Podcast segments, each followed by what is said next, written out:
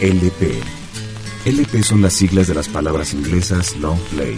Es un disco de larga duración de vinilo en tamaño grande de 12 pulgadas, que puede ser escuchado en formato analógico.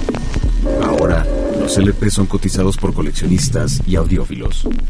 Pero también es el espacio que retoma el viejo arte de escuchar un disco en su obra completa, como su concepción original fue pensada, como una pieza y su totalidad. LP.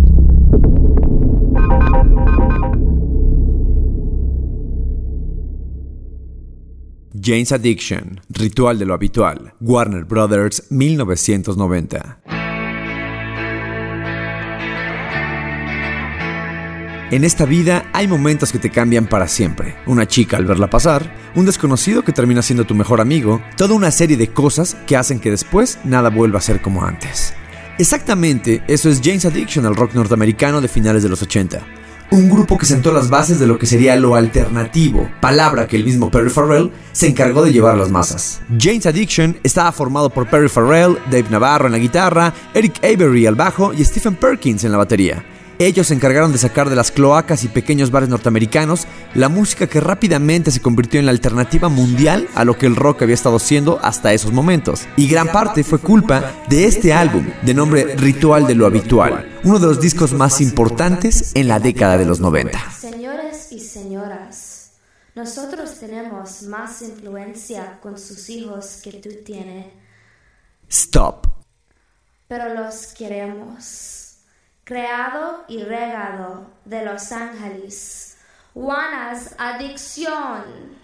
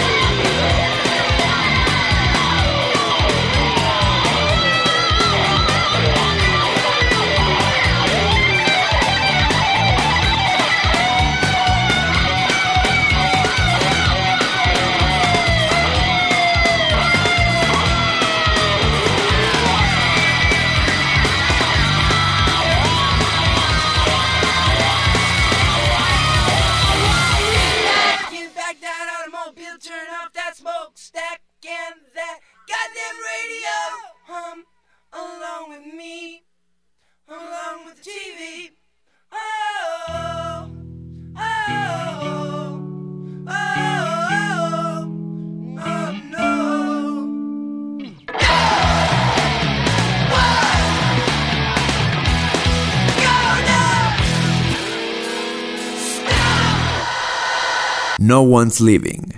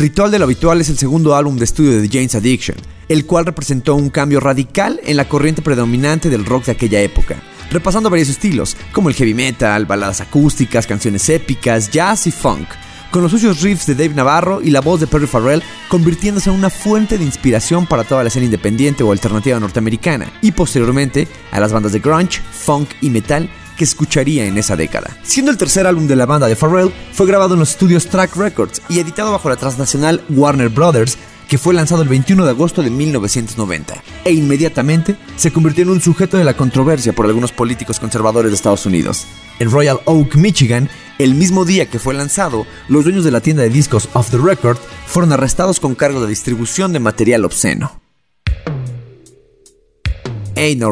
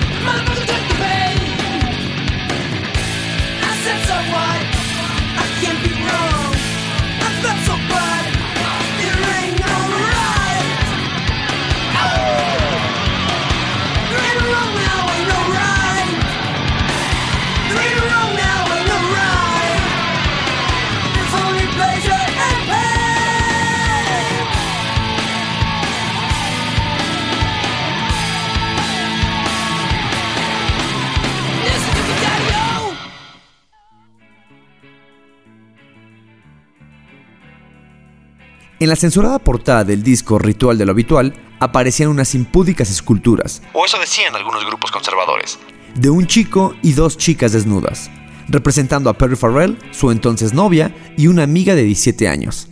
El autor de tan provocadora expresión de arte es el propio Perry Farrell. La discográfica, ante la avalancha de protestas, obligó a Farrell a diseñar una portada alternativa. Como contraprotesta, decidió usar un fondo en blanco con una única leyenda, la primera enmienda de la Constitución de los Estados Unidos de Norteamérica, a favor de la libertad de opinión. Y en la contraportada, un nuevo texto mucho más provocador.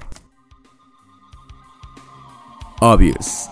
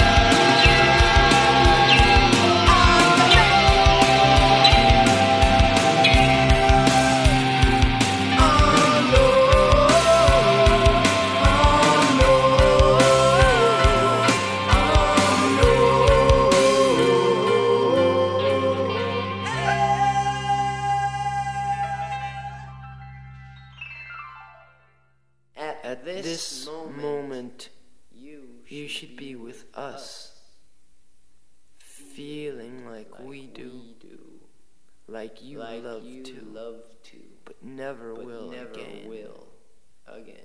I miss you. Desde su honesto intro hasta sus delirantes melodías, Ritual de lo Habitual es un cóctel explosivo lleno de fuerza, Un clásico para todo el sonido de los 90. con algunas de las letras más recordadas de Farrell, como en el caso de ese pequeño gran himno a los robos hormiga que algunos adolescentes practican. Ese es el caso de Pink Cock Stealing, que fue el gran hit del disco, el cual escaló bastante en el Billboard de la época, una canción que destila un tono irreverente, invitándote a que hagas lo que quieras. Being Stealing. I've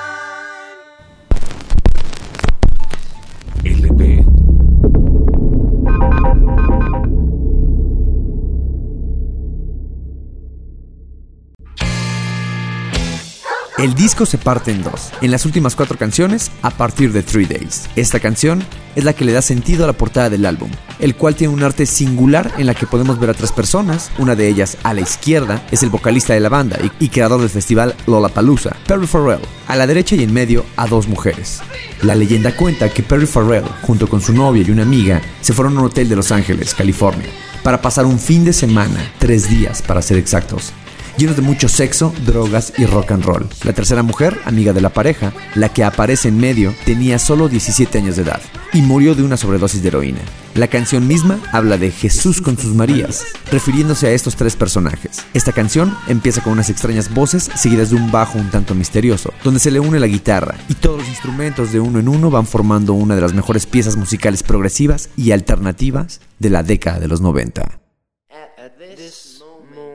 Three Days. you should be with us, feeling like we do, like you love to, love to, but never will again. Will again. I miss you, my dear. Miss you, my dear. Ziola. I prepared the room tonight. I prepared the Christmas lights. Christmas lights.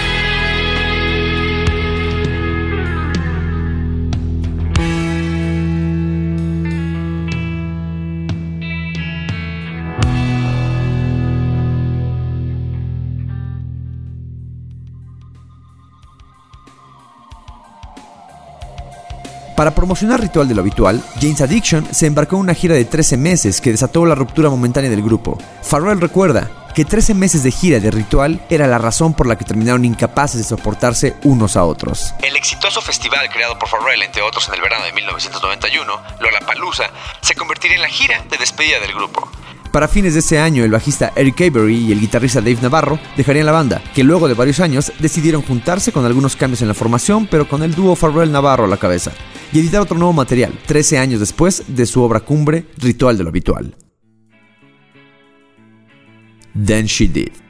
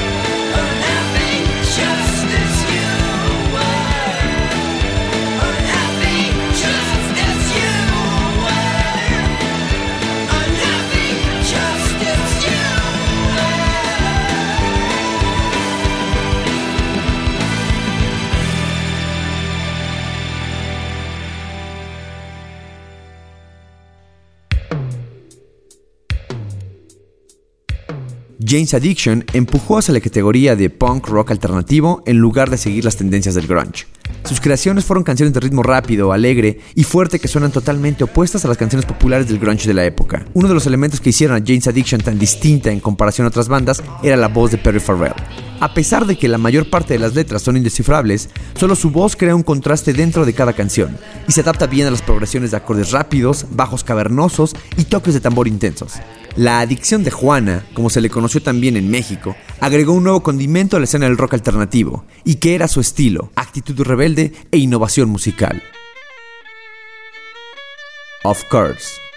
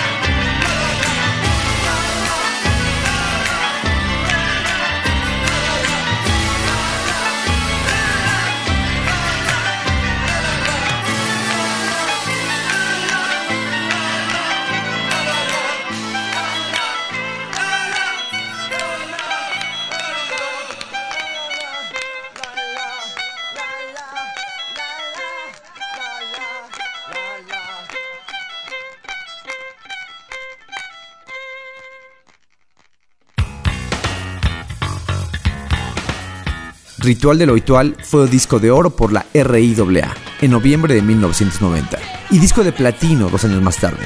En marzo de 2000, 10 años después de haber sido editado, finalmente logró llegar a ser doble platino. Llegó a estar en el puesto número 19 en la lista Billboard, así como lograr estar nominados a un Grammy en 1991 por mejor actuación de hard rock. La revista Rolling Stone seleccionó Ritual de lo Habitual en el puesto número 453 en su lista de los 500 mejores discos de todos los tiempos. Pero lo que hizo Perry Farrell, Dave Navarro, Eric Avery y Stephen Perkins a la música alternativa y a la década de los 90, ningún premio lo equipara. Lo que hicieron en aquella canción llamada Three Days vale todo lo que se pueda decir, no solo de este álbum, sino de Jane's Addiction. Classic Girl.